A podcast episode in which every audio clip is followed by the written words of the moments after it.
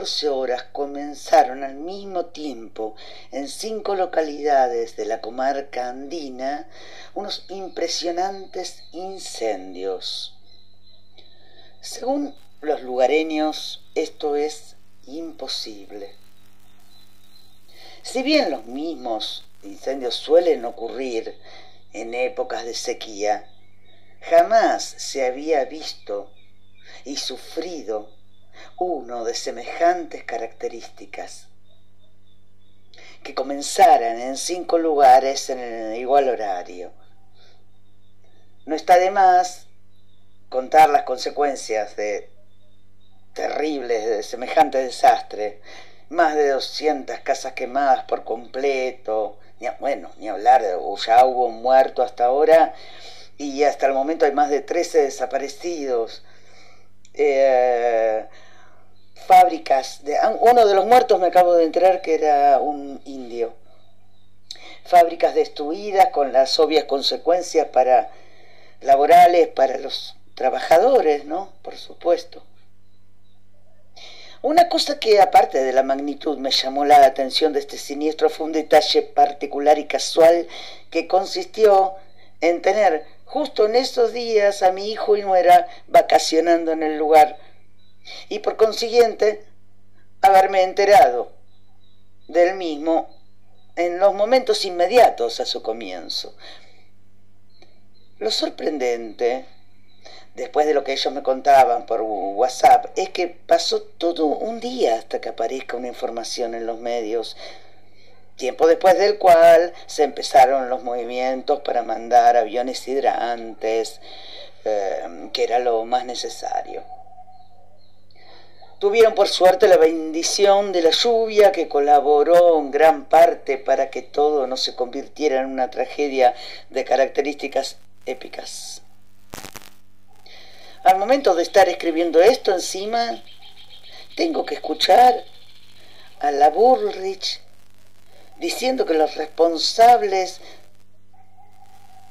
son los mapuches y a Pichetto lanzando su partido, peronismo republicano, y opinando, entre otras barbaridades, del terrorismo indigenista. Recordemos a Patricia Bullrich hablando de los de las ametralladoras antiaéreas que tenían según ella eh, eh, los mapuches junto con el indio eh, Nahuel, el pibe asesinado por la espalda, mientras en Chubut hay pueblos enteros sin agua ni luz. Difundir maliciosamente que es el mismo pueblo originario el que generó los incendios, es tomarnos como mínimo por pelotudos.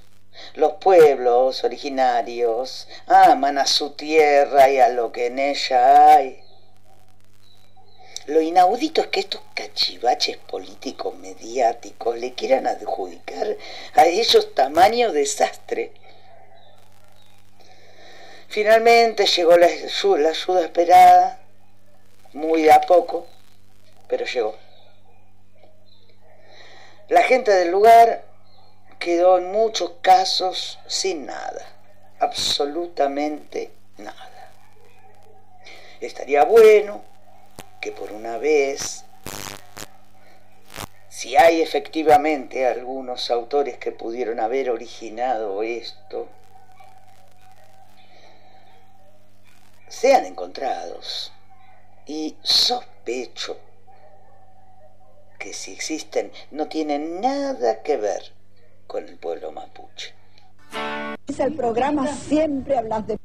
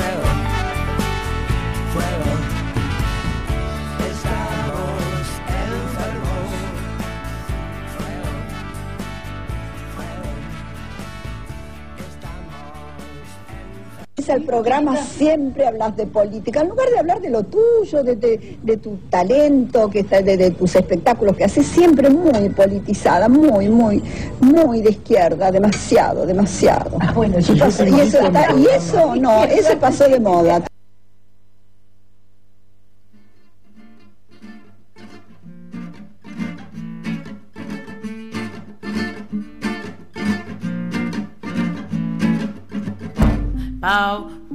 tac, tac, tac, pow, tac, tac, tac, pow, tac, tac, tac, pow, tac, tac, tac, pow, tac. Viajando para San Telmo, en un tren 10 en la plaza.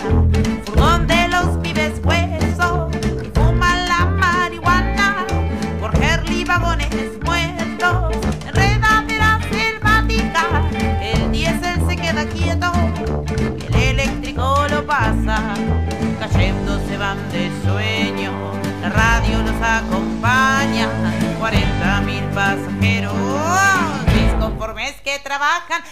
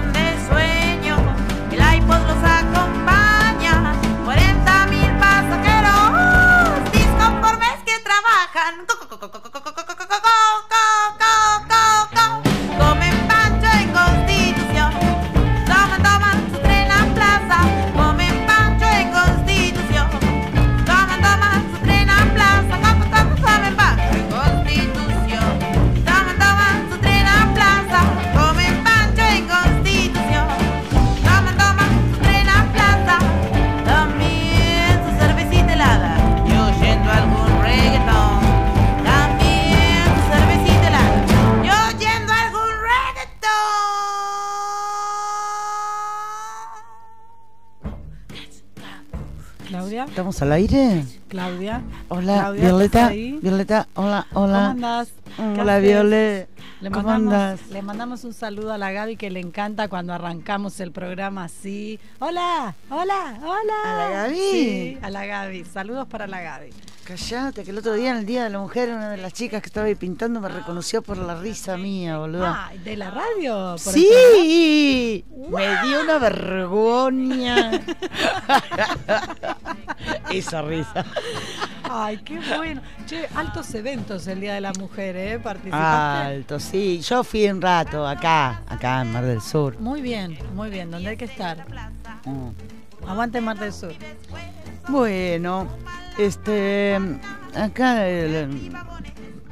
por suerte, con respecto al tema del editorial, eh, me enteré ya viniendo para acá, para la radio, que el gobierno había aportado unos millones de pesos, eh, no quiero decir bien la cantidad porque voy a decir cualquier pavada, pero bueno, una ayuda para... A partir de 500 mil para mí No, no, es 200 mil creo que era. No, no pero... sé, 200 mil millones. Ah, bueno, no me sé. vengas, Violeta. No Era lo que sé. no quería decir. Bueno, lo que sé que el gobierno se ocupó a nivel monetario de, de ir apoyando un poquitito el temita, porque la gente quedó en pelotas mal, mal, desesperada, sin nada, pero de nada, de nada.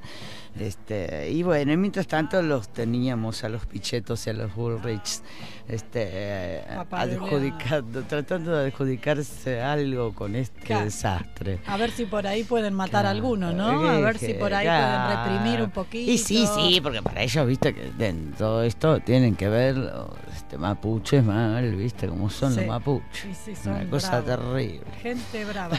che, y ¿qué onda otra vez? Porque ¿cuándo fue? Hace poco que ya pasó lo mismo en el sur, el año pasado. Claro, no, lo que pasa es que también. suelen suceder, o sea, eh, lo que hablaban también. eh, Ah, la Córdoba. gente. ¿Te acordás Córdoba Bueno, también? Bosque también, nativo hecho también, mierda. también. Que te lleva 400 años que vuelva a recuperarse. Sí, sí, sí. Este, no sé en el caso ese de Córdoba específicamente. Tampoco se sabe, viste, bueno, causas naturales, causas originadas. Por lo general siempre son intencionales para Este, Se suele, en este caso específicamente del sur, se sospechaba porque era muy, muy extraño, que no en cinco, como yo dije en el editorial, sino después, eh, a último momento, eh, fueron siete lugares, siete lugares al mismo tiempo Sí. donde se generó el fuego. Donde Eh, justo quieren y hacer como unos nunca, como nu- claro, por ahí. justo por no, ahí, no sé claro, detalles, sí, pero era justo por ahí. como nunca eh, la gente en, en, en pleno eh, este lugar de viviendas, todo llovía fuego. ¿viste? Claro, Era una cosa espantosa. Este, como que fue algo realmente notable, distinto. O sea, los bosques en sus ciclos naturales tienen momentos que se prenden claro. fuego, eso sí es real, pero estos incendios no, re seguro, por lo que estuve leyendo en distintos medios, son causados por este tema, de que hay grandes negocios inmobiliarios Claro. por ahí dando vueltas y eran lugares protegidos donde había resistencia, bla, bla, bla. Entonces, bueno, ahora ya no hay nada que proteger porque quedó así, cortito, cortito, chiquitito. No, pero lo, lo más increíble y, y, eh, terrible es que, o sea, la gente de derecha eh, lo adjudica, o sea, no lo adjudica ni siquiera a causas naturales, o sea, onda, me borro, no, no digo nada. Ellos lo adjudican este, A los pueblos Ah, ah, Claro, ¿entendés? Es como una crueldad muy sistematizada, muy horrible. Callate, o sea, decir, bueno, ay, mira la naturaleza. No, le- le- viste que la derecha avanza, es increíble. No, Siempre es- que hay algún Yo resquicio. no sé, pero ahora lo siento como algo más que nunca, porque este eh, es todo como muy bizarro, ¿entendés? Las vacunas en corrientes, por ejemplo. Las vacunas en corrientes. El chabón de Cambiemos, ¿entendés? De, de Cambiemos, que decían que era un veneno la vacuna, que era lo peor, que era el demonio mismo que te insertaban de- de- del PC este, de Rusia en las venas. Y de repente el chabón tiene un accidente, pobre de... Epa, ¿y qué tiene en el coche la heladerita? Y no, con el mate. la- la- Ni droga, la- tampoco. Ni droga, drogas- no, tampoco no tenía drogas ilícitas. Tenía, tenía vacunas, vacunas, vacunas rusas tenía, Qué eh, Violeta. Este, así que hubo un, un grupo eh, este, correntino que le dedicaron una canción. Se la, la verdad Este, que era Se la merece Sí. la canción. A ver si se escucha ahí va. el ministro de salud de mi corriente amigo paseaba con su jailú su destino y le agarró un patatú chocó con la camioneta y vino la policía y se llevó una sorpresa resulta que en el baúl encontraron dos cajitas no transportaba chipá, llevaba unas vacunitas para repartírselas o para hacer las platitas. Y como lo explicarán los radicales tan moralistas.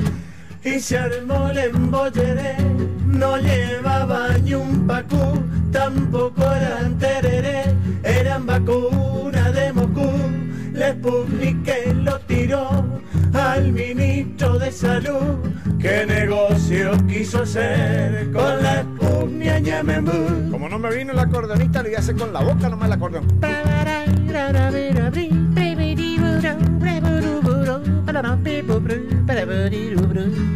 Y se armó el embolleré, no llevaba ni un pacú, tampoco era tereré, eran vacunas de Moscú. La Sputnik que lo tiró al ministro de salud, ¿qué negocio quiso hacer? Con la Sputnik a Ñamembú. Yo no me vacuné todavía. Ah, yo tampoco. Pow, tac, pow, tac, take, take, pow. ¿Te gustó la canción, Qué Violet? bien, qué bien, la verdad. ¿Y cómo iban a distribuir esas vacunas? Y supongo que de A una forma ordenada y legal. Acá veo que hay, hay compañeras y compañeros que se están vacunando ¿eh? en Alvarado. Así Bien. que van ahí llegando los turnos. No, está bien. Todo bien.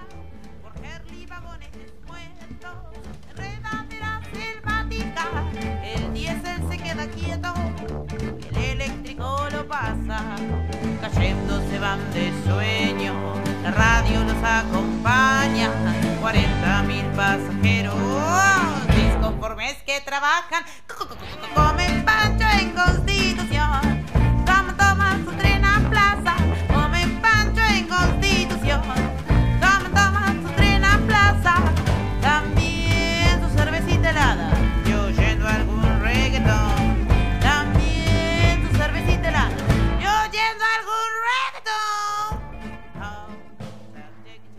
Hablando del transporte, entonces, ahí va, presentamos la entrevista que se hizo hace poquito.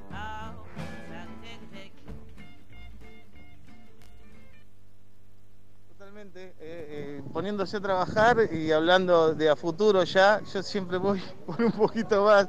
Eh, y estamos, eh, hay- habría que coordinar también los horarios del transporte público para con la escuela, tanto la primaria como con la secundaria que se viene, ¿no? Sería una cuestión de, de gestión con la empresa Costa Azul, la que Sí. viene.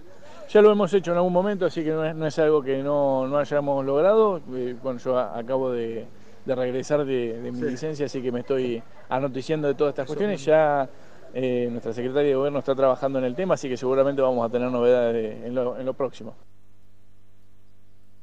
No, no, no, no, vengan con boludeces. Esas cosas, viste, que todo es relativo, relativo a la chota del toro. A ver, si una persona no te contesta un mensaje en, ese contexto, no no, no hay que pensar nada si está preparado, si no, que la luna, el planeta Marte, no.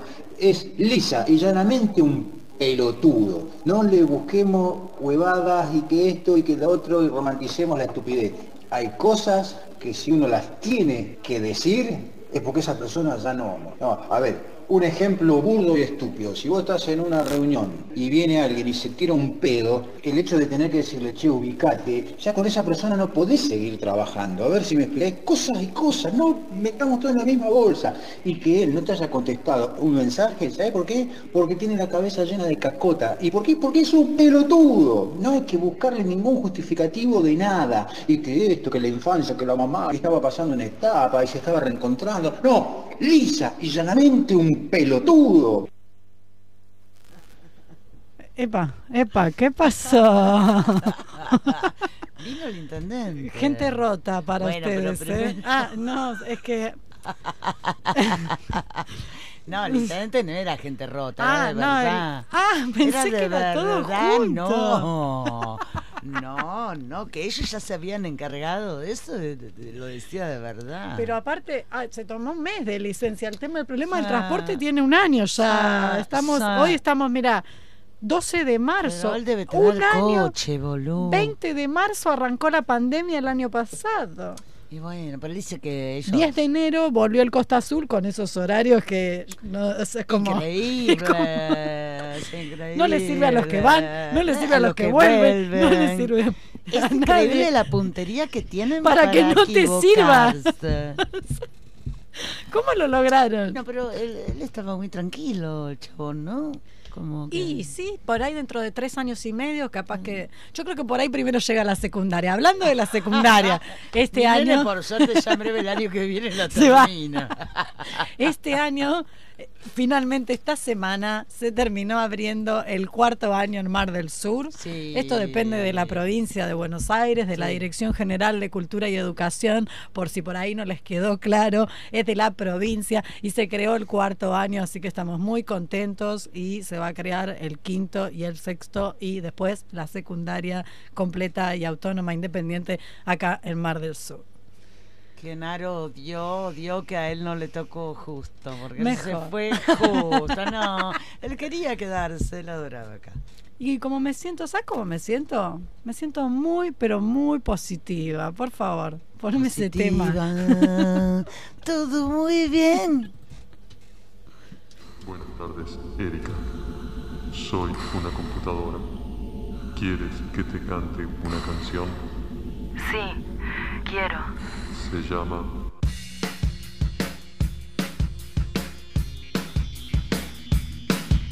Estoy muy bien, me sacudo muy bien, hablo muy bien, discuto muy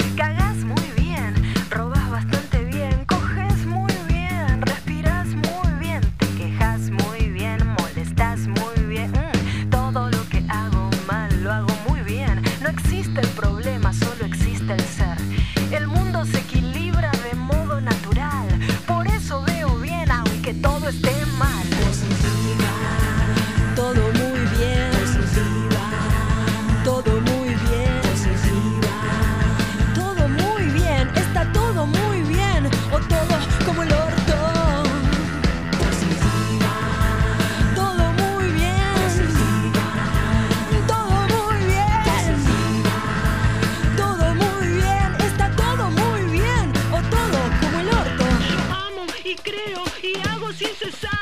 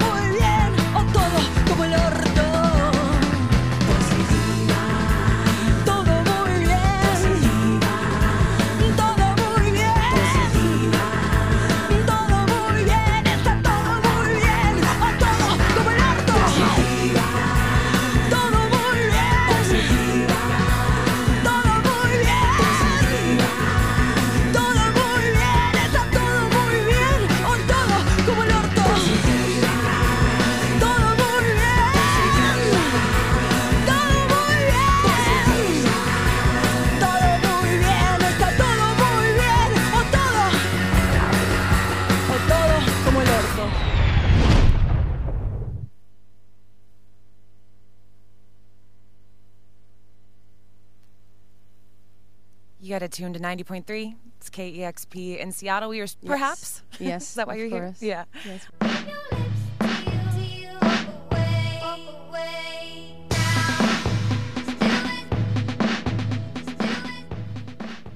¿Qué pasó? No, ¿Qué pasó? ¿qué ¿Qué pasó? ¿Qué pasó?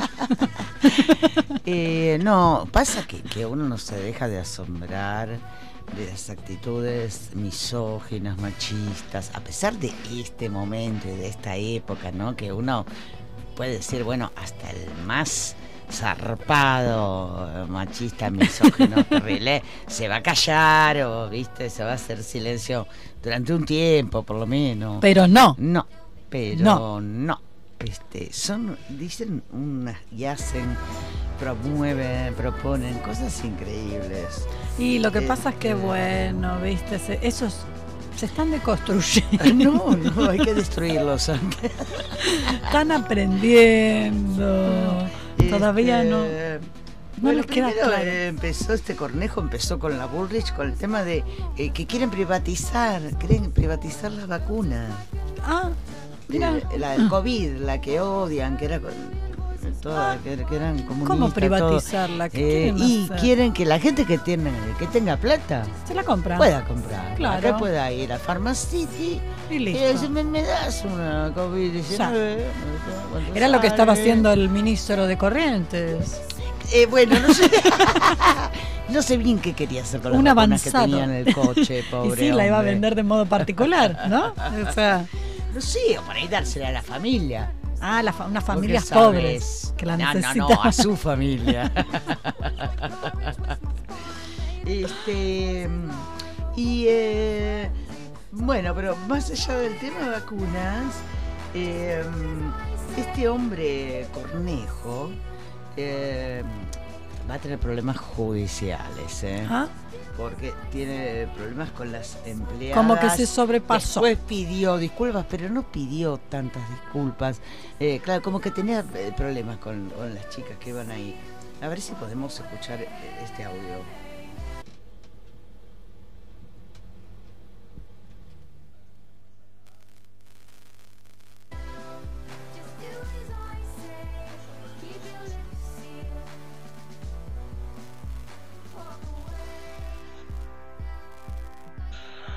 Es más agradable, pero no sabe la administración. No solo eso, se dice feminista como buen cámpora y como buen kirchnerista, dicen una cosa y hacen otra. Se dicen feminista, pero en realidad maneja el marido. Pero en realidad maneja el marido.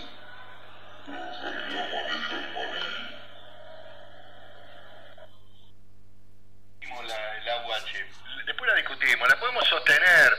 Incluso habría que incentivar que no hijos. ¿Quiénes? Eh, dársela a aquellos que tienen dos, o más de, no más de dos. Pero, Porque si no tienen un montón. Pero no, y pero lo no único que hacen es generar mecanismos de pobreza más extrema. Pero la Pero bueno, eh, pero que es un tema pero- muy puntual. Pero muy quiero puntual. entender bien esto. O sea, la sugerencia es que tienen hijos las mujeres pobres para No cobrar. me busque la, la María de esta hora de la mañana.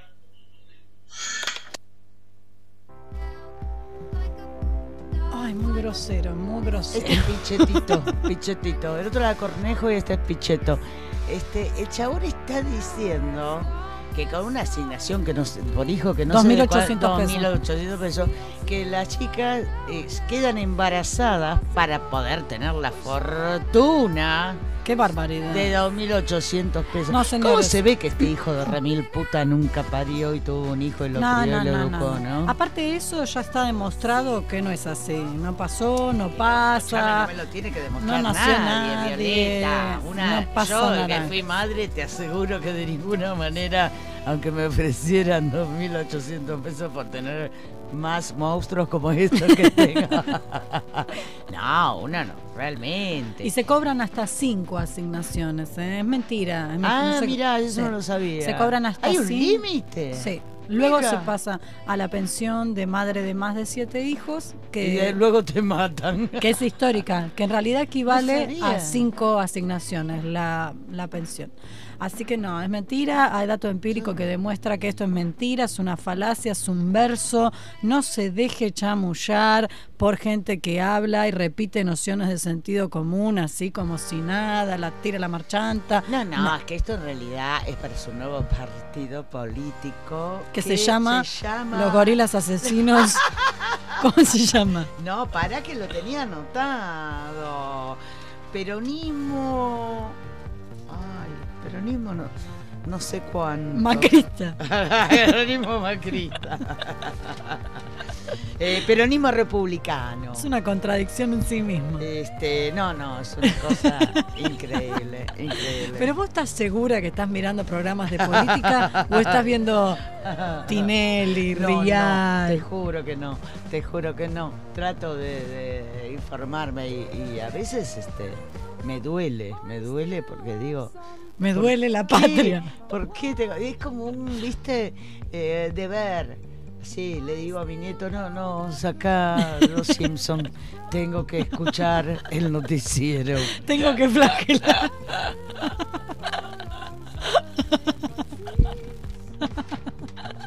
Sufre.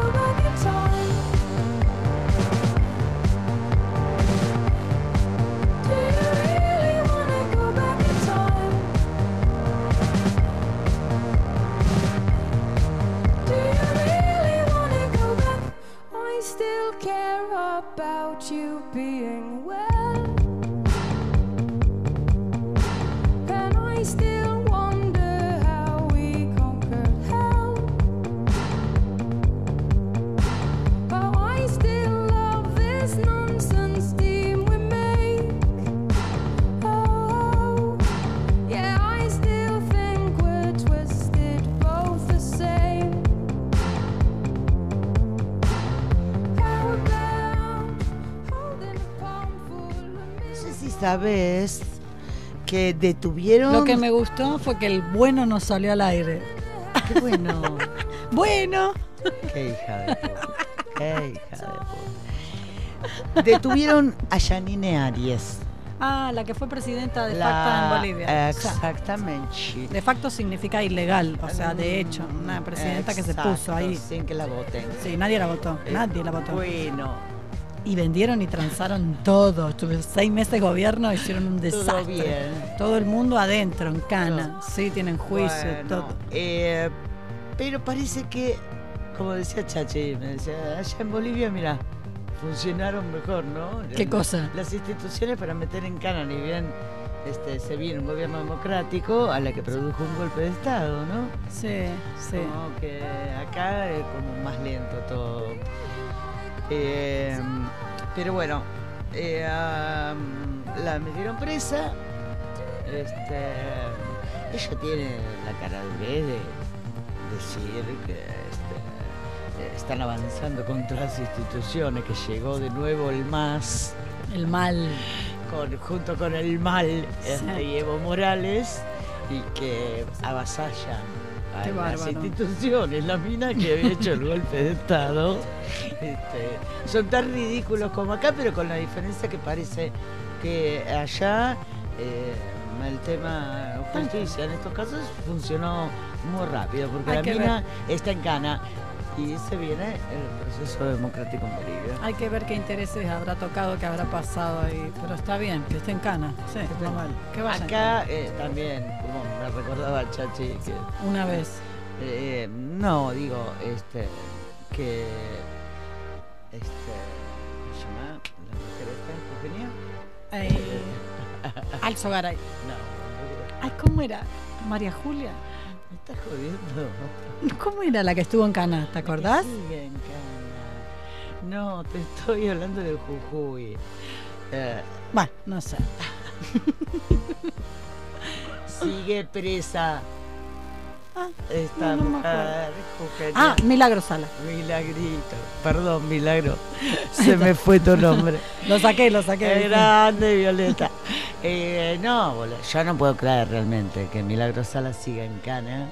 Este que todavía no se haya podido resolver esa situación eh, absolutamente No estoy muy interiorizada de ese tema bueno, yo. pero legalmente la mina ya tendría que estar libre hace mucho. Pero está Pero verdad. sigue presa.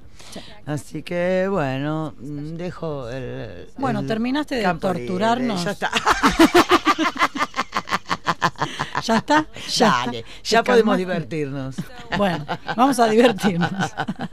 A partir de este momento. Vamos a hablar del patriarcado. Ah, sí, sí, sí. sí. Wow. Ahora sí que. O sea, ahora sí que. Ahora sí que nos cagamos de la risa.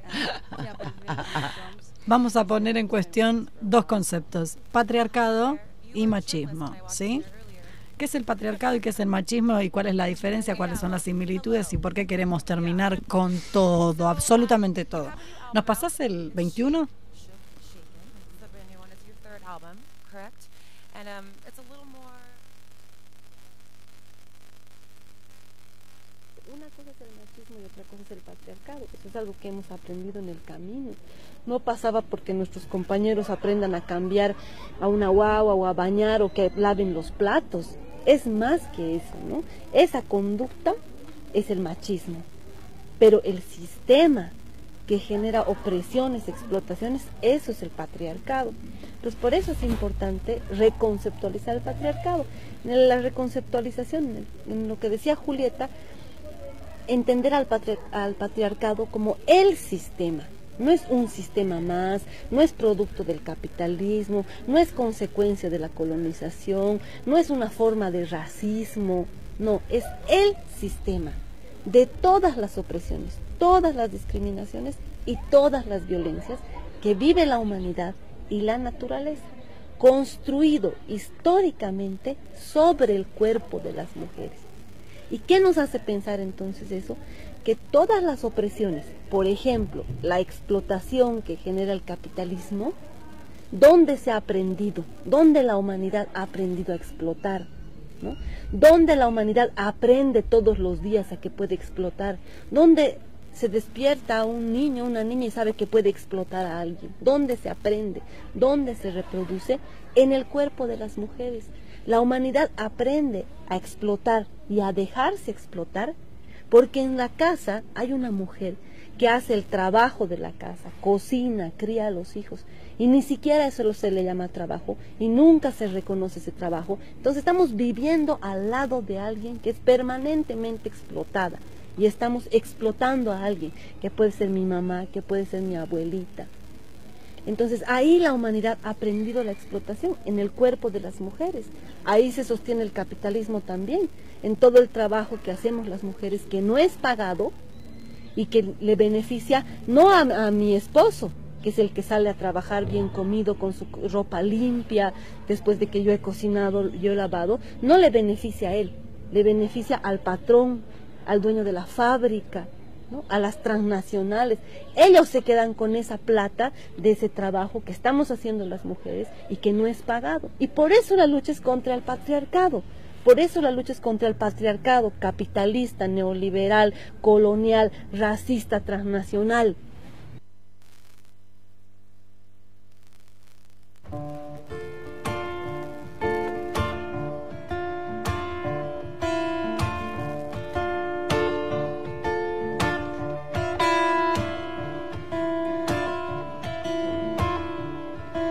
Crear un canto para poder existir, para mover la tierra a los hombres y sobrevivir, para curar mi corazón a la mente, dejarla fluir, para el espíritu elevar y dejarlo llegar al fin. Yo no nací sin causa.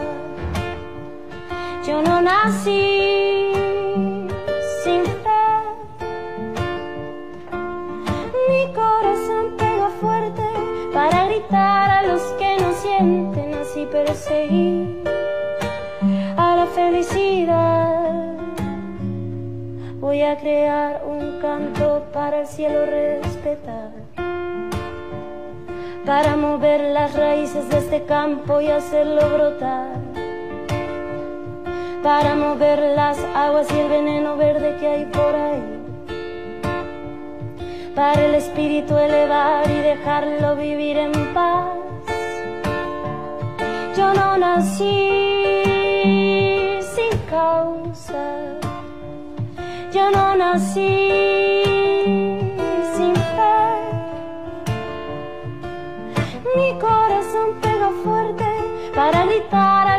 nos mienten, así perseguir a la felicidad y así perseguir a la felicidad que es un derecho de nacimiento, es el motor de nuestro movimiento, porque reclamo libertad de pensamiento, si no la pido es porque estoy muriendo. Es un derecho de nacimiento. Mira los frutos que dejan los sueños. En una sola voz un sentimiento. Y que este grito limpie nuestro viento. Voy a crear un canto para poder exigir. Que no le quiten a los hombres lo que tanto les costó construir.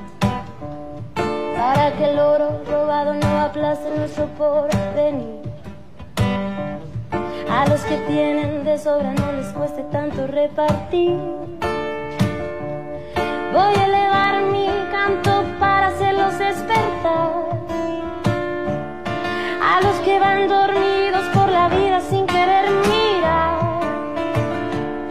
Para que el río no lleve sangre, lleve flores y el mal sanar. Para el espíritu elevar y dejarlo vivir en paz Yo no nací sin causa. Yo no nací sin fe. Mi corazón pegó fuerte para gritar a los que no sienten así perseguir a la felicidad, así perseguir a la felicidad,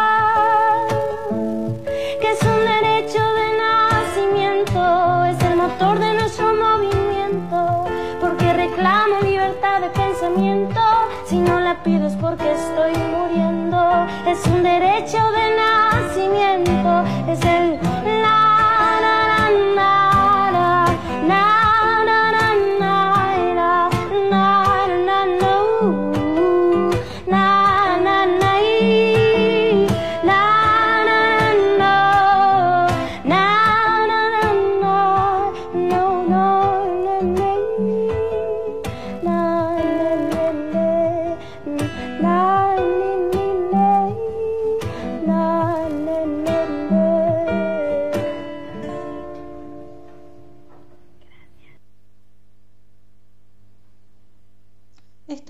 traje para compartir con ustedes un fragmento del libro Mitomanías de los Sexos, libro escrito por Eleonor Faur y Alejandro Grimson. Puntualmente hoy les traje el apartado El ranking de los machos. A ver, a ver, ¿quién la tiene más grande? ¿Quién hace más goles? ¿Seduce más mujeres? ¿Llega más lejos con su orina? La competencia es parte de la lógica que compele a demostrar la masculinidad, a someterse a la evaluación de los pares para establecer la jerarquía identitaria. No obstante, siempre hay un riesgo, una amenaza.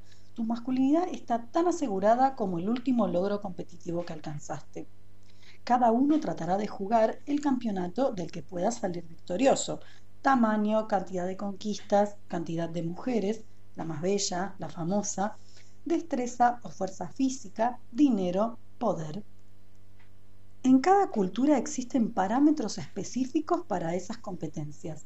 En un análisis de la masculinidad mexicana a mediados del siglo XX, Samuel Ramos decía que el deseo más fuerte e íntimo del varón era predominar sobre sus congéneres en términos de coraje y poder.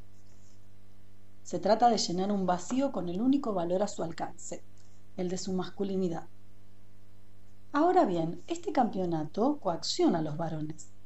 El mito presiona para que siempre estén dispuestos a irse a la cama con una mujer, y cuando más bella y difícil se la considere, tanto más valdrá en términos de prestigio en el mundo masculino. Obviamente, el momento actual invita a reflexionar acerca de los varones que escapan al poder de estas mitomanías. Ellos rechazan esos mandatos y se pregunta qué los hace de verdad felices. Pero los términos no siempre resultan absolutos, blanco o negro. También hay quienes logran huir de ciertos parámetros, aunque no de otros. Para muchos varones heterosexuales, las mujeres desempeñan un papel importante en esta competencia cotidiana. Las, mu las, mujeres llegan a ser un tipo de divisa que los hombres usan para mejorar su ubicación en la escala social masculina. Otro aspecto que a menudo se juega en esta confrontación es el tamaño del pene, que plantea una serie de ansiedades y ambivalencias. Es común que a lo largo de su vida muchos hombres heterosexuales concurran a algún club, se duchen y se cambien en los vestuarios. En Argentina esto sucede en espacios compartidos y las duchas carecen de cortinas. En este marco siempre habrá alguien que comente en tono de burla el tamaño del pene de otro miembro del grupo. Generalmente no lo hará como tema en sí, será una denigración asociada a otra situación, de competencia deportiva o extradeportiva. Habrá que ver si los participantes se suman a la burla o se detienen a preguntarle al burlador de dónde viene tanto interés en los penes ajenos mientras se presenta a sí mismo como un macho alfa. En este caso, la cuestión de tamaño será desplazada por una acusación de homosexualidad velada, laberintos masculinos. Existe una zona más ambigua aún, vinculada a esta, que se refiere a una serie de juegos entre varones en que se acusa burlonamente al otro de ser gay. La broma puede tener cualquier excusa, el color de un calzoncillo, una camisa, una anécdota deportiva o social, o incluso ser un recurso para rebajar del pedestal a un amigo que se destaca. Participar en el campeonato de los machos es parte de la construcción identitaria del varón. o puede serlo. Se trata de medirse con los otros, como ya dijimos, en situaciones tan variadas como las pulseadas, el grado de coraje, la capacidad de seducción, la fuerza o la cuantificación de la potencia sexual, las obsesiones por el tamaño del pene y la cantidad de mujeres conquistadas. Que estas cuestiones estén cambiando aceleradamente en algunos sectores no implica que no sigan vigentes en otros. Son indicadores de prestigio social más de lo que muchos estarían dispuestos a admitir. Extraído del libro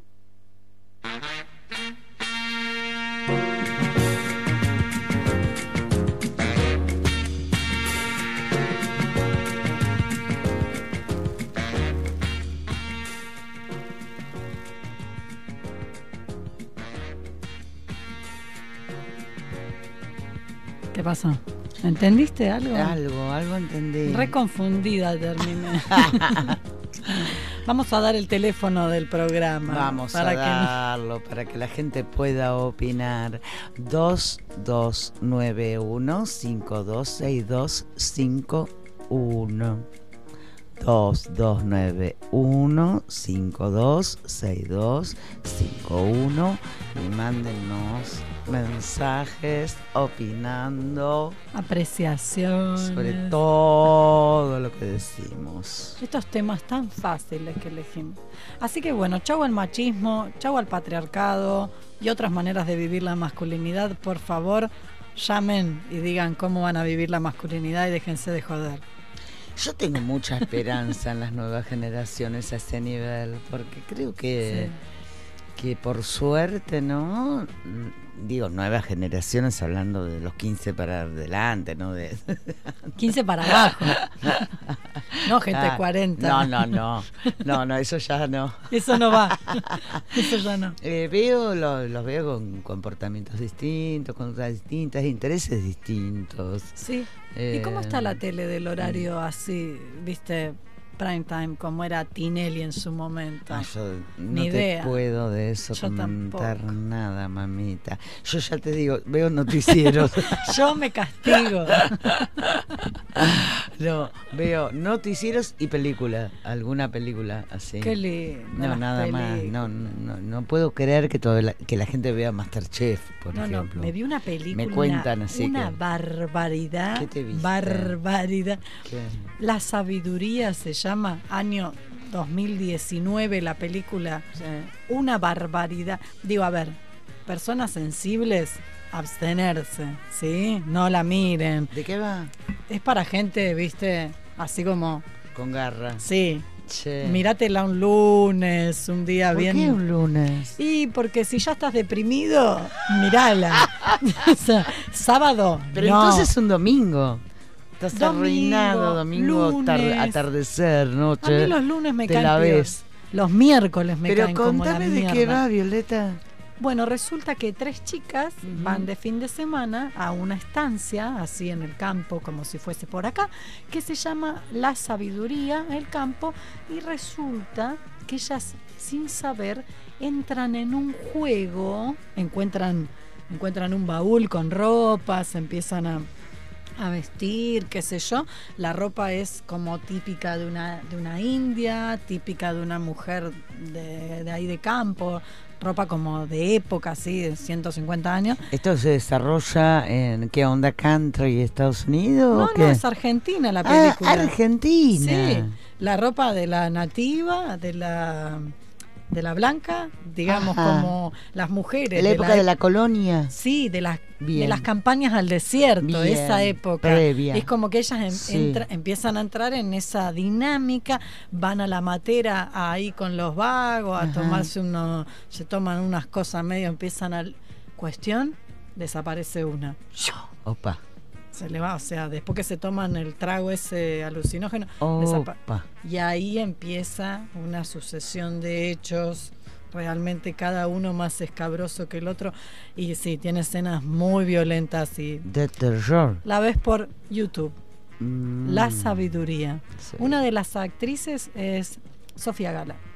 Ah, mira Sí. vos. No, está buena. Lo que pasa es que la película. es como Y esta cara. disruptiva. O sea, Claro. tiene escenas de mucha violencia, es como y es como eso es un juego, una especie de cacería que simula un poco los malones, un poco Eso los alude a algo o- Sí. histórico. Sí, más que nada- o- o- Habla del papel de la mujer O en lo inconsciente. que fue la en la época de la conquista, la mujer, el Ah, rol que bien, el robo de las mujeres, la violación. Ah, algo bien concreto. No, no, pensé que por ahí aludía a algo más No, no, está imaginario. tiene tiene arte, pero el tema es que es muy muy fuertecito. Sí, es fuerte. Yo hacía ratito que no veía una peli así como bandolita. potente. Los argentinos que tenemos así historia en películas que te quiebran el Sí. bocho, ¿eh? ¿Viste? Cuando, Es, cuando queremos somos bien, No bien. te sé decir, a ver quién es el director o directora. Decís director porque la verdad es que en el cine son Mm, casi todos varones. sí. Ah, eh, a pesar Pero de que está- hay, está divinas, buena. hay mujeres divinas dirigiendo. Y es un poco eso, ¿viste? La historia de qué pasaba con las mujeres en, en esa, esa época, época, cuando fue la matanza de los Tendrías que volver a hablar de cine, Viole, que nos dejaste en bolas, nunca más nos Y hablaste bueno, ahora de volví. cine. La sabiduría, suspenso, y a ver, te quiero decir quién es el director o directora. Puede ser que sea una directora Pues, por a la mí me lo- temática. a mí me ¿eh? suena que es una directora. No, Eduardo Pinto. Así Mira, que no. no lo conozco. Euno Coñez. Y los actores principales, Sofía Gala, Daniel Fanego, Diego Cremonesi, me. Lautaro Delgado. Ah, mira, Sí. buenos actores, me gusta. Sí, está buena. Del año Buenísimo. 2019. Mira, buenísimo. Está disponible en YouTube. La pueden ver. Bueno, Che, listo. me está entrando una llamada. Sacamos al aire, ¿Qué seguramente dicen? será un, un oyente, una Algo oyenta. importante. Algo importante. Vamos. Ponela nomás. Hola, soy Andrea Pitrola de Peduti, profesora de labores en Nuestra Señora del Huerto. Y bueno, eh, quería decirles que la postura feminista me parece que no nos representa a todas las mujeres. El programa es bueno, pero esa chica Violeta es muy feminista y yo no me siento identificada con el feminismo. Yo soy casada con Héctor Musotti, que es mecánico, y nunca sentí el abuso. No sé, yo soy mujer fálica, digamos, por decir, perdón, perdón por la palabra que expresé. Eh, no sé cómo explicarlo. A ver, para que me entiendan bien. A mí me gusta el pirulín, perdón, quiero decir, bueno, lo que quiero significar, no sé. Em, lo que a mí me parece es que me parece que a ustedes no les gusta, que a las feministas no les gusta. No sé, yo soy católica, como les digo, soy católica y voy a misa, yo te voy a misa y me como la hostia y me confieso con el cura por mis pecados y le cuento al padre mis malos pensamientos y todo eso y, todo, y hago todo eso y bueno, y cuando, cuando a la noche abro las piernitas me hago cargo. ¿Entendés lo que quiero decir a dónde voy? Para que no me prenda la vacuna, ¿entendés? A mí me parece que son verdes porque son verdes y yo creo que, que si no soy responsable de lo que digo, esto así no va, ¿me entendés? Porque hay que ser responsable de lo que dicen. Porque, bueno, yo nunca sentí el abuso, bueno, ni el maltrato, ni todo eso que dicen, ni que Héctor no me respete. Y bueno, pero ahora las dejo, las dejo porque si Héctor me escucha que estoy hablando con ustedes, me mata. Muy bueno el programa.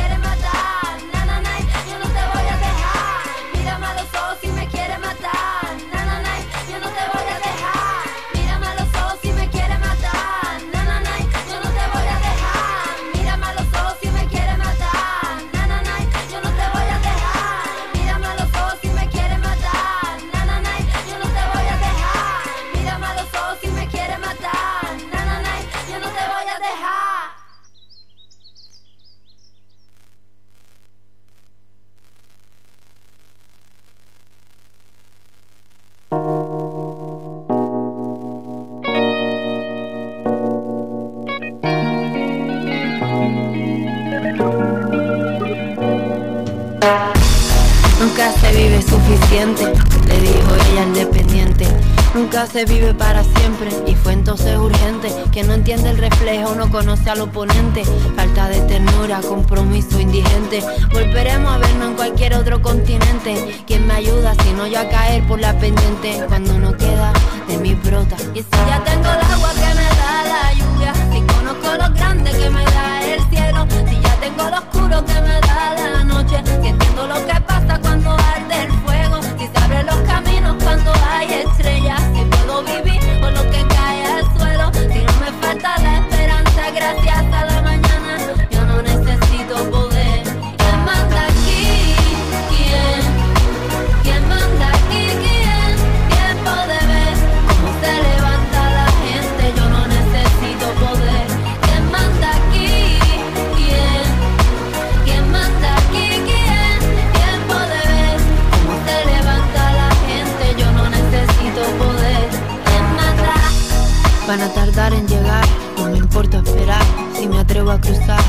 línea, no creo que vuelva, pero recuerda, mi fe es intocable y sé cómo salirme de las cuerdas.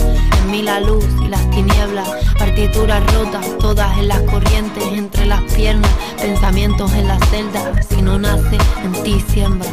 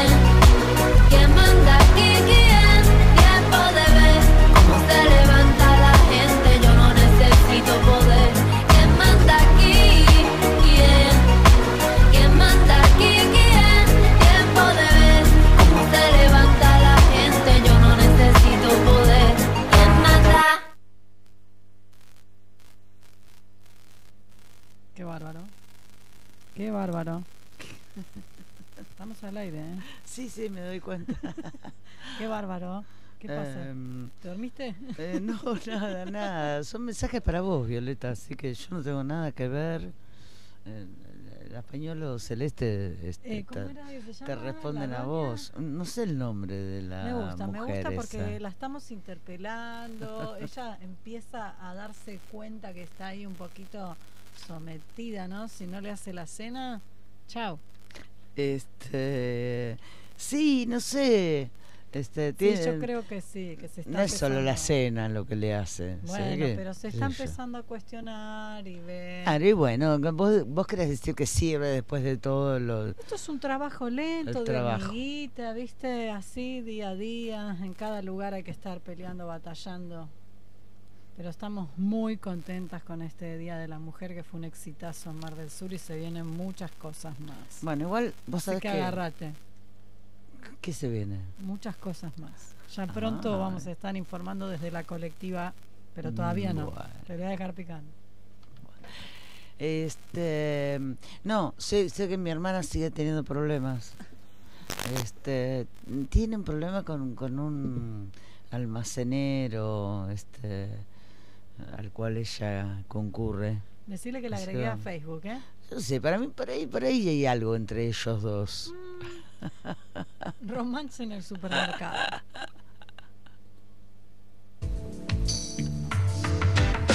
Yo sola sé lo que me pasa. Todo sucede al despertar. Cuando aparecen mis hermanas, no me obedecen, se escapan.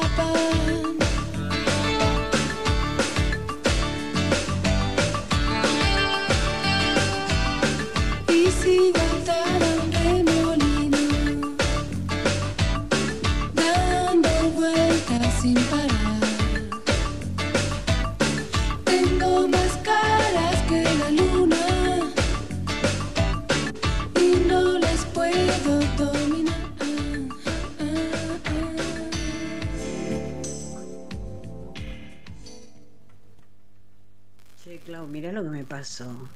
Voy al kiosco de aquí abajo, ¿viste? Que lo atiende uno que es más facho que Mussolini. El tipo es un provocador, mala onda, ¿viste? Uno de esos seres resentidos. Está atendiendo un kiosquito de barrio, está ahí detrás de las galletitas y los paquetes de cigarrillos, mirando una tele destartalada a la que cambia de canal con un palo porque se ve que no tiene control remoto pero que por esas paradojas de la vida tiene la misma mentalidad que un CEO de una multinacional. La verdad que uno se pregunta cómo se constituyen esas cabezas. ¿Serán los medios, el canal 13? ¿Será que el padre lo odiaba o que la madre lo destetó antes de tiempo? ¿Qué sé yo? Yo me había cruzado alguna vez con el imbécil este, ¿viste? Y casi no le compro nada, voy muy poco.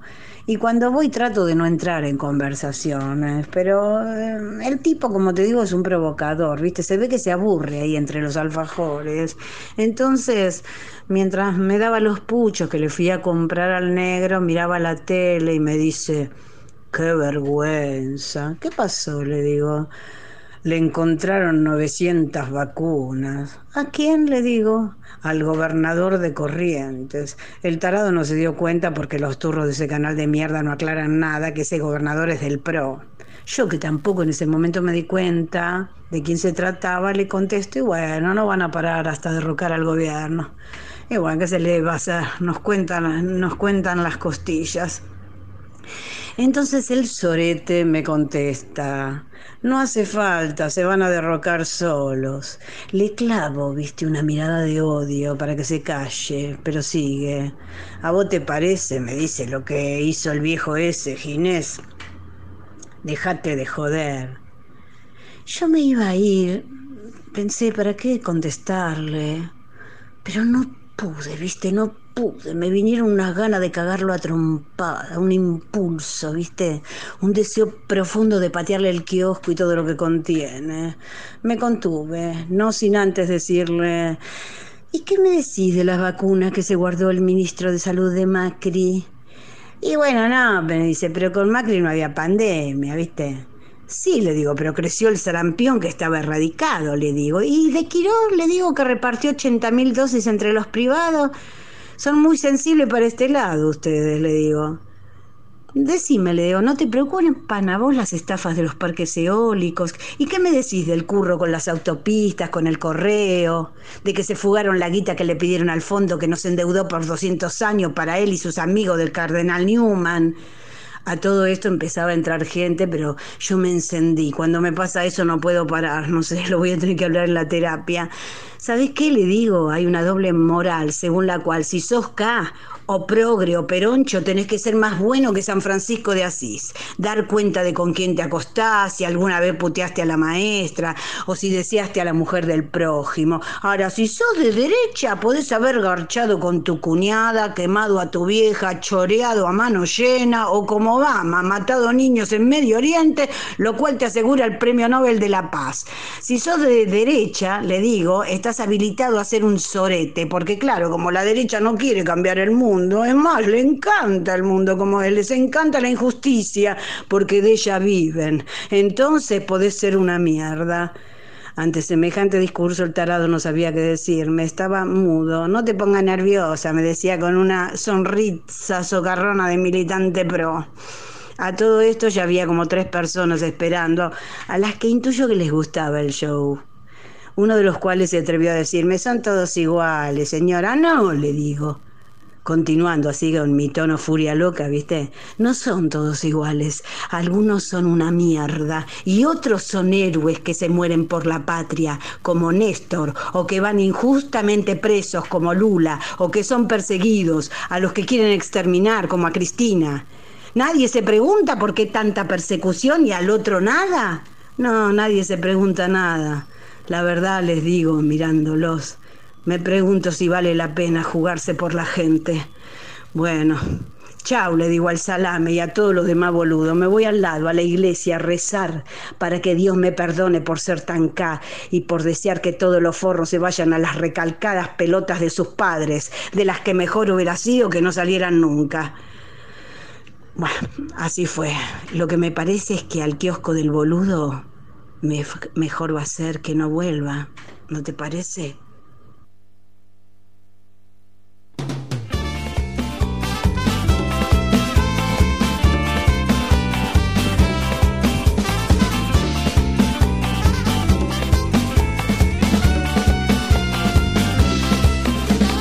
Si alguien me dice sí, yo le digo no.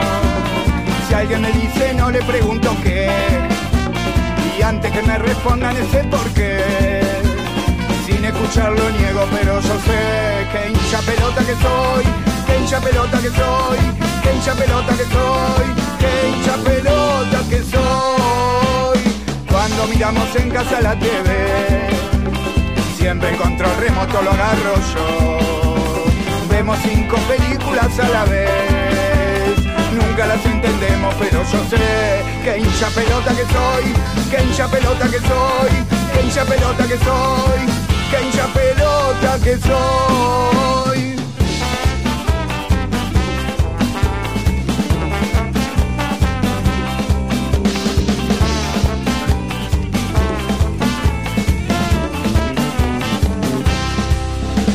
Cuando saco boleto para viajar, aunque tengo moneda no se la doy.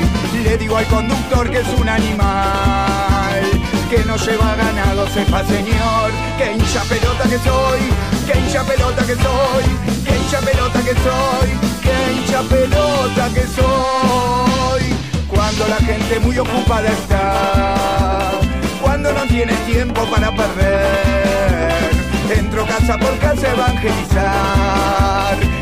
Sepan que soy ateo, sepan también lo hincha pelota que soy, lo hincha pelota que soy, lo hincha pelota que soy, lo hincha pelota que soy.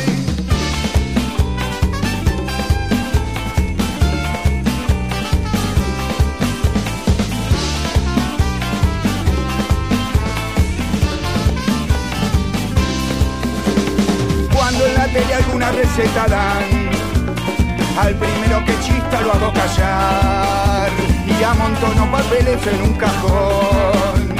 Pero cuando cocino, cocino arroz. Que hincha pelota que soy, que hincha pelota que soy, que hincha pelota que soy, que hincha pelota que soy.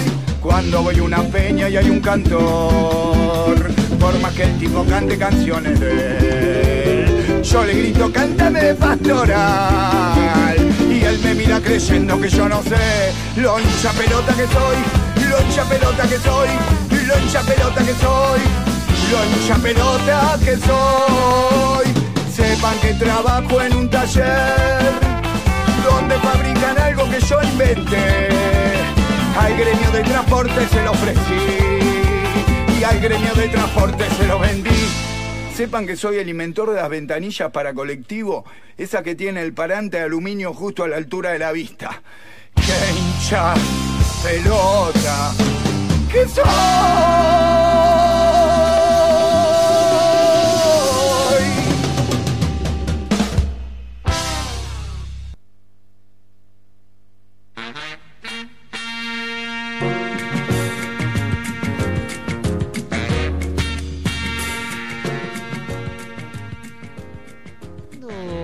Escuchaba Qué mi suerte, hermana. qué suerte, qué suerte que volvió la comunidad terapéutica. Mejor no hablar.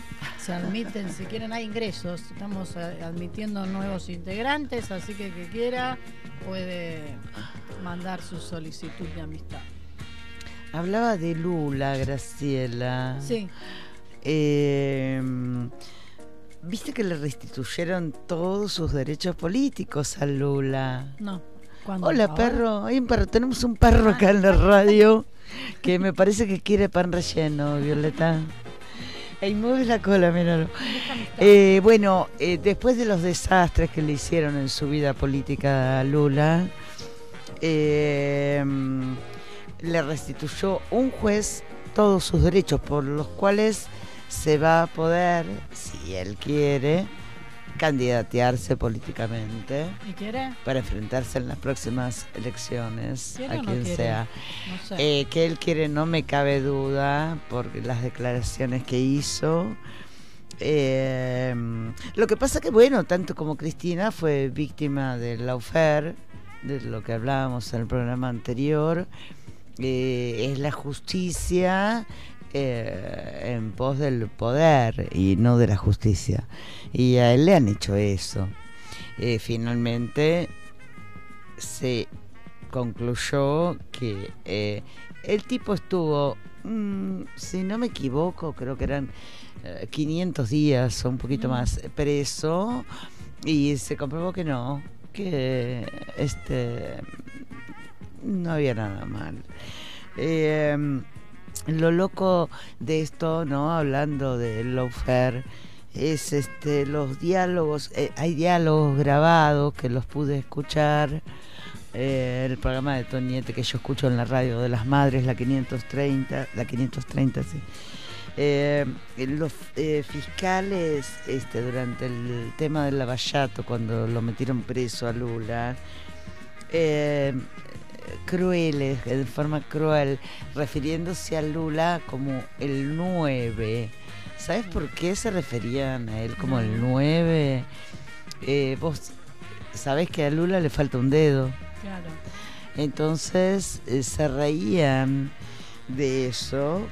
eh, e incluso eh, también, no sé si sabés que Lula tuvo la terrible desgracia de que murió su nietito en un accidente, eh, su nietito de creo de siete años. Y, eh, y eh, hasta también se reían de eso. O sea, es una crueldad sin límites. Estamos hablando aparte de fiscales, ¿no? De delincuentes ¿eh? comunes.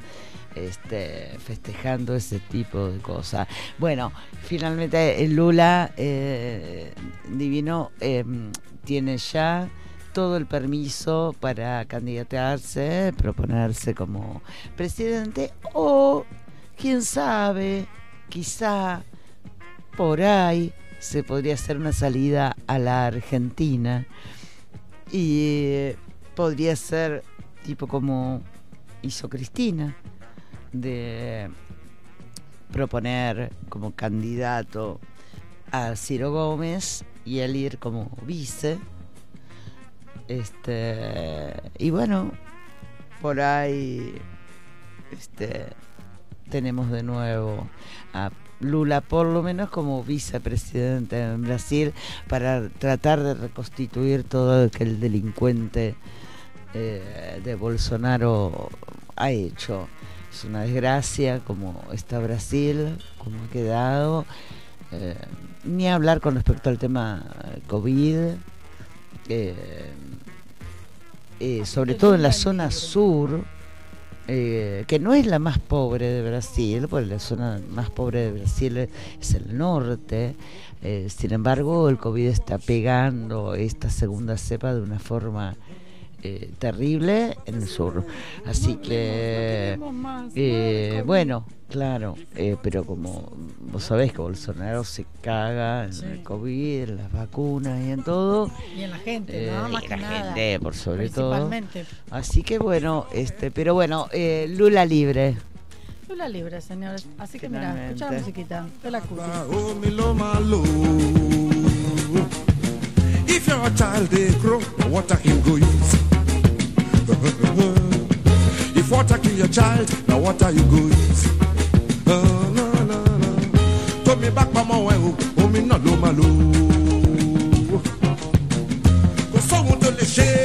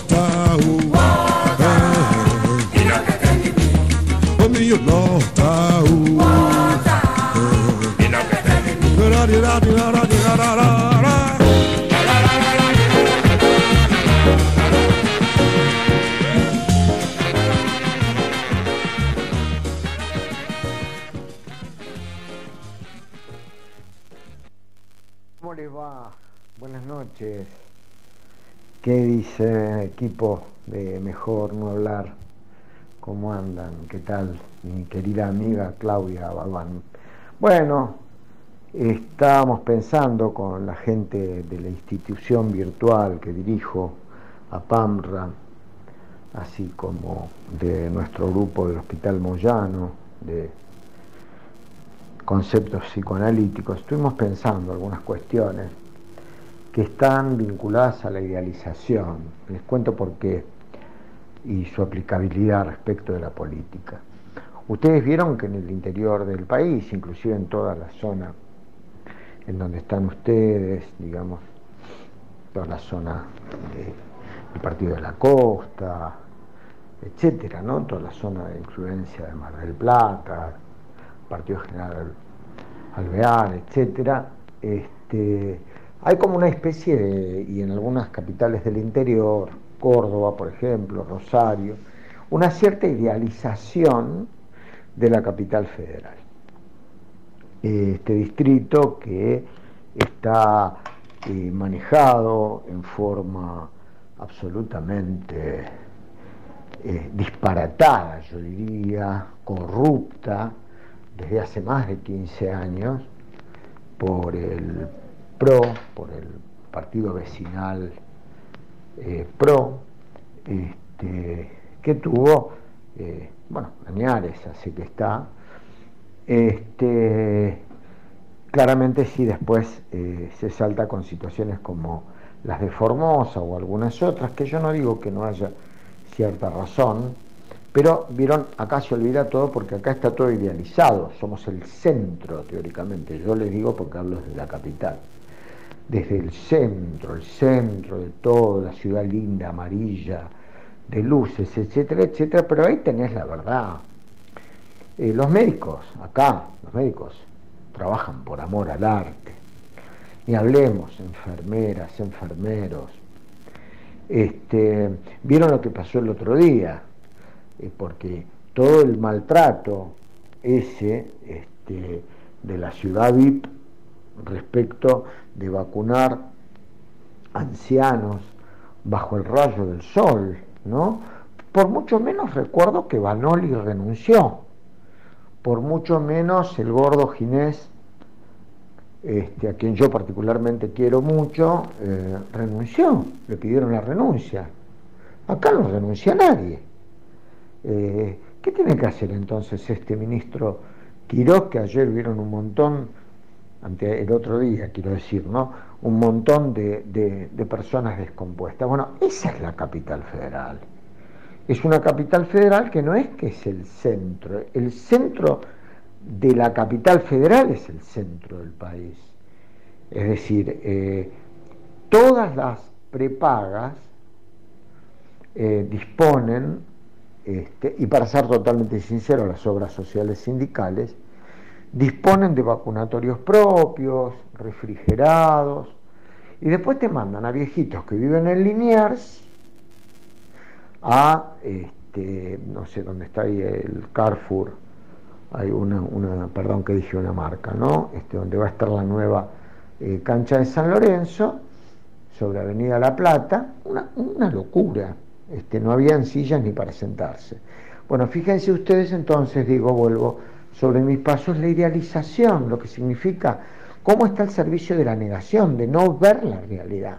Por supuesto que esto tiene factores políticos fundamentales, todo el interior del país plagado de medios hegemónicos que tapan la realidad. La reta es claramente un tipo que está cuidado por todos los medios del país, oficialistas y no oficialistas. Están eh, eh, eh, respecto de la ciudad de Buenos Aires, hablo de oficialistas, ¿no? O sea, del PRO y no PRO también, ¿eh? Este, hay periodistas de distintos medios que ah, se muestran como no tirando tanto para el lado del PRO y sin embargo a la reta hay que cuidarlo. Claramente, aparte, vamos a ver esto cómo se va desarrollando, pero yo creo que también alguna historietita hay por ahí del lado de Macri y de la señora, este, no me acuerdo el nombre, una, una que le dicen pato, ahora el nombre no me lo puedo acordar, este, que me parece que están litigando internamente, están como muy partidos, ¿verdad? Es un problema, varios partidos en un partido que casi ni existe. Bueno, en fin, un cariño, gracias por el espacio, ¿eh? disculpen la extensión. No te arrepientas de nada y no pidas perdón.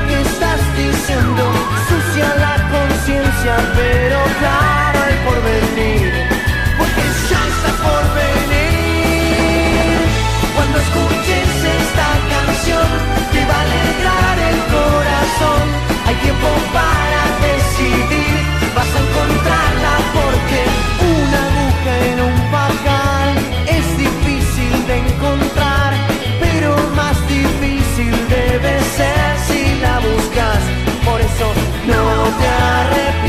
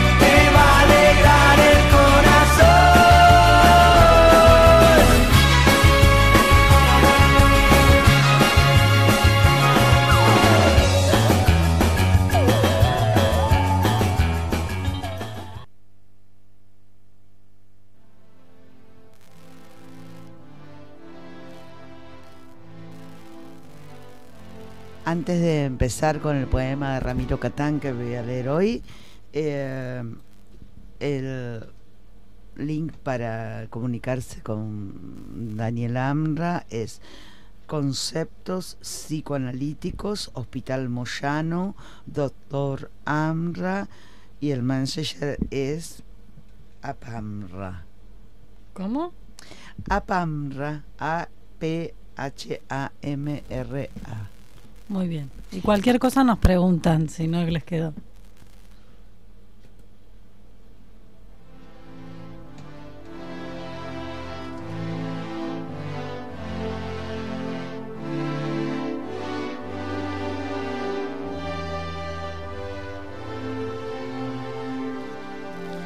El poema de hoy se llama Diamante.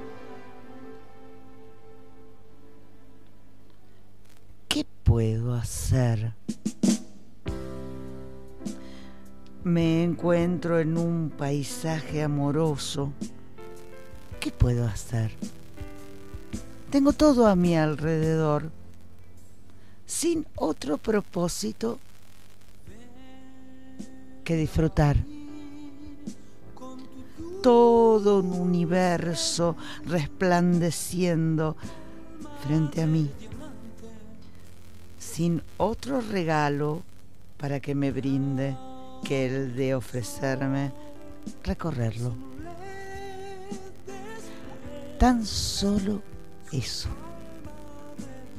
Todo brilla alrededor mío. Y todo se encuentra frente a mí,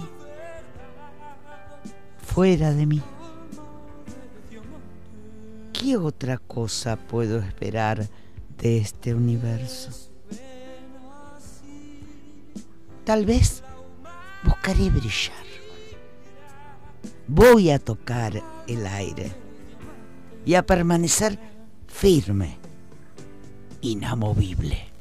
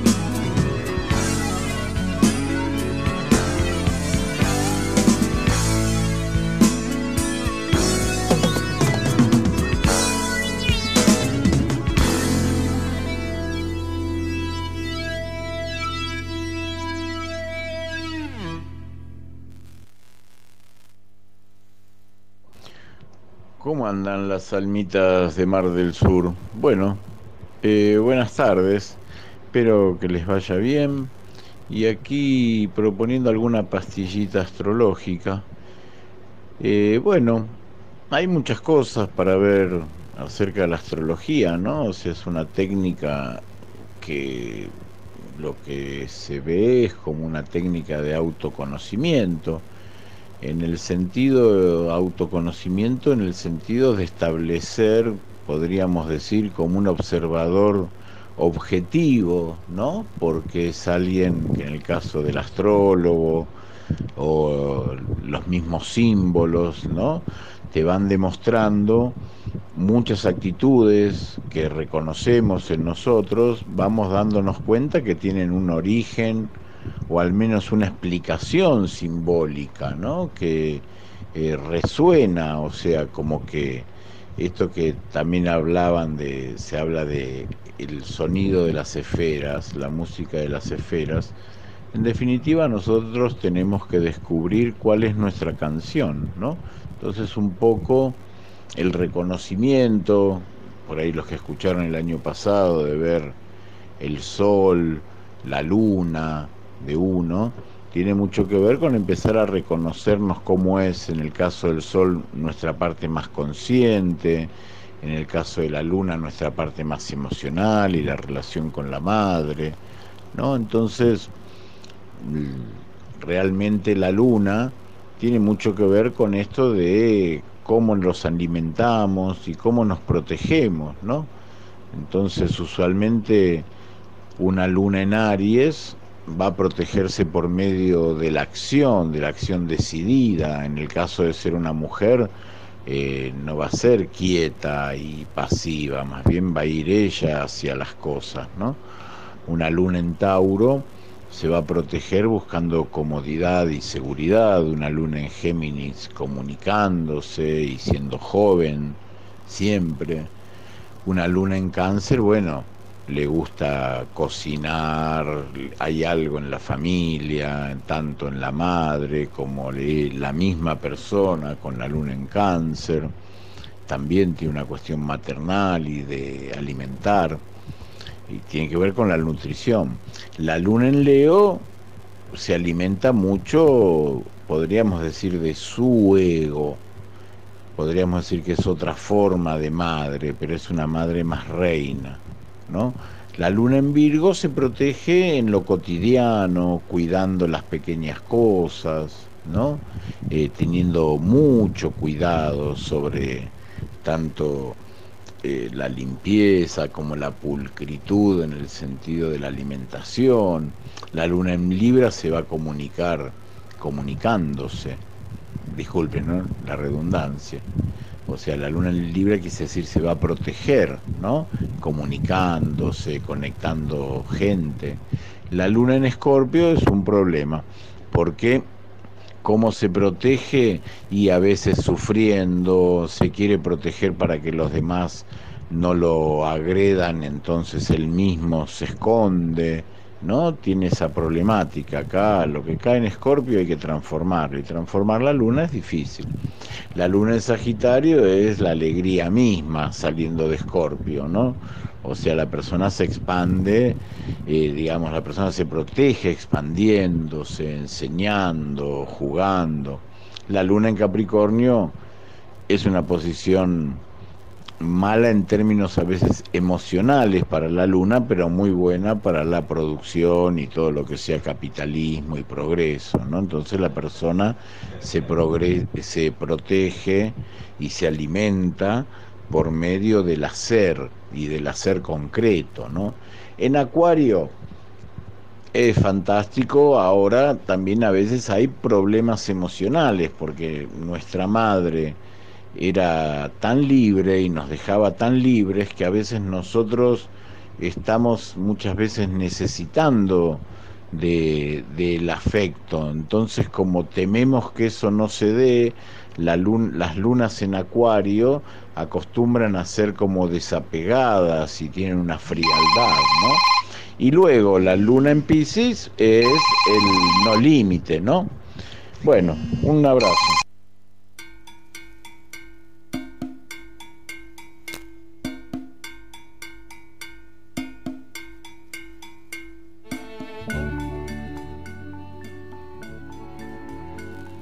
Le sonó el teléfono. Lo llamó Dios.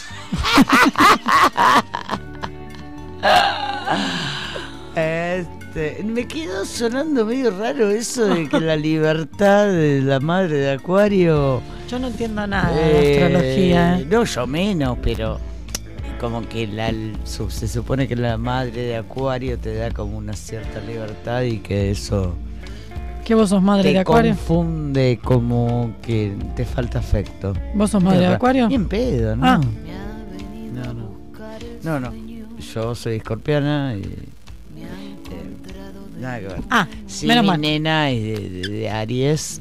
Menos mal. vos. Menos mal. Yeguita. Y hoy es el cumpleaños de mi tío Néstor. Le mando muchos besos que seguro está escuchando. Besito, Feliz tío cumpleaños. Néstor. Feliz cumpleaños. Con ese nombre tiene que ser buena persona. Ah, 9 de julio, 9 de julio está. Muchos besos y feliz cumpleaños. Besos, Néstor.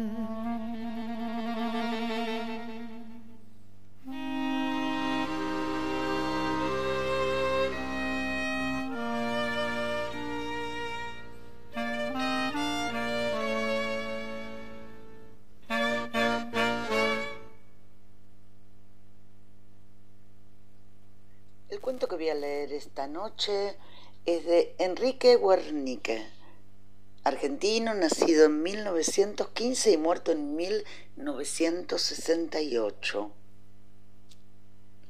El cuento se llama La caridad. Nunca la había practicado. Detestaba dejar una moneda de esas en las manos sucias y aprovechadas que se extienden en los subterráneos. Luchaba por un régimen social en el que la mendicidad no existiera. Pero allí estaban, cotidianamente, los pordioseros. con su letanía de ballenitas y patas torcidas. Un día había bebido dos copas de más. Tuvo un impulso inusitado y al pasar junto a una vieja repugnante, sacó un billete de 50 pesos y se lo puso en la mano. Tenga, hermana, le dijo. Antes de que tuviera tiempo de retirar los dedos, la vieja estiró su garra y lo tomó del brazo. ¿Por qué me da tanto dinero? Le preguntó. ¿Qué maldito pecado ha cometido? ¿Pretende conmigo salvar su alma? Nada, nada. Que Dios sea bendito. Tome su plata. Y seguía la vieja lanzando improperios. Él tuvo un momento de lucidez.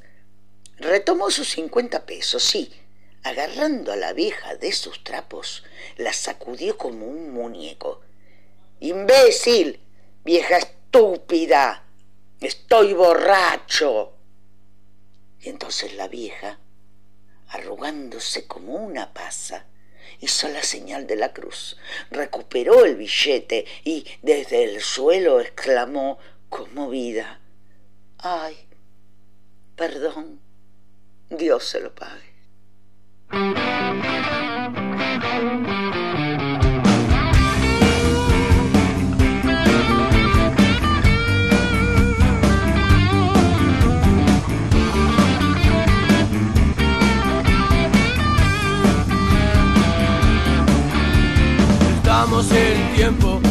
Que el ser humano vive con razón de ser. Con solo unas palabras un caso puede resolver. Pero pega una trompada y tira todo. Se cree ya muy listo con su modo de ser. Ah. Un hombre sin historia, sin tiempo y sin memoria puede razonar así. No se da cuenta, su personalidad en mente está. El hombre suburbano sigue su rutina sin darse cuenta que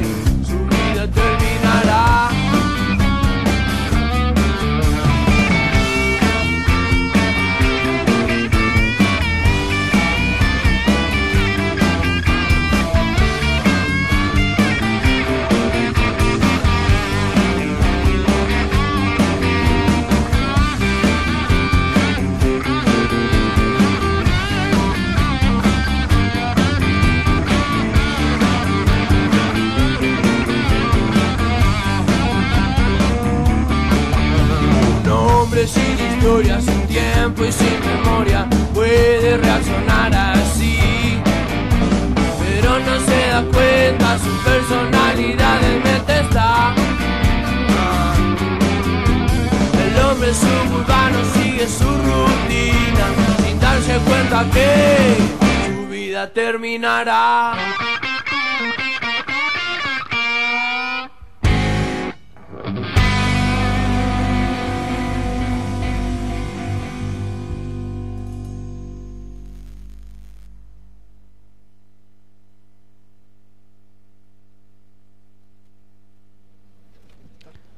Estamos al aire, Violeta. Programón. Un programón. Una cosa Espectacular. Sí. Todos no- nos mandan saludos, felicitaciones. Una cosa increíble. Sí. Una cosa- Bueno, vos estás apurada, anda corriendo. ¿Estamos? ¿Ya estamos? ¿Nos fuimos? te podés ir, te podés ir. Buenas noches. mua, mua, mua. Anda, tranquila que acá nos Ah, pará. Y saludos a Pep Martínez que volvió con su programa los jueves a las esa, esa. 20 horas. Dice que es para no cruzarse con nosotras. Ah, ¿será? Lo dejo a tu criterio. ¿Será? ¿Será que sí? Bueno, felicitaciones y buenos augurios para él. Chao. Chao, chao.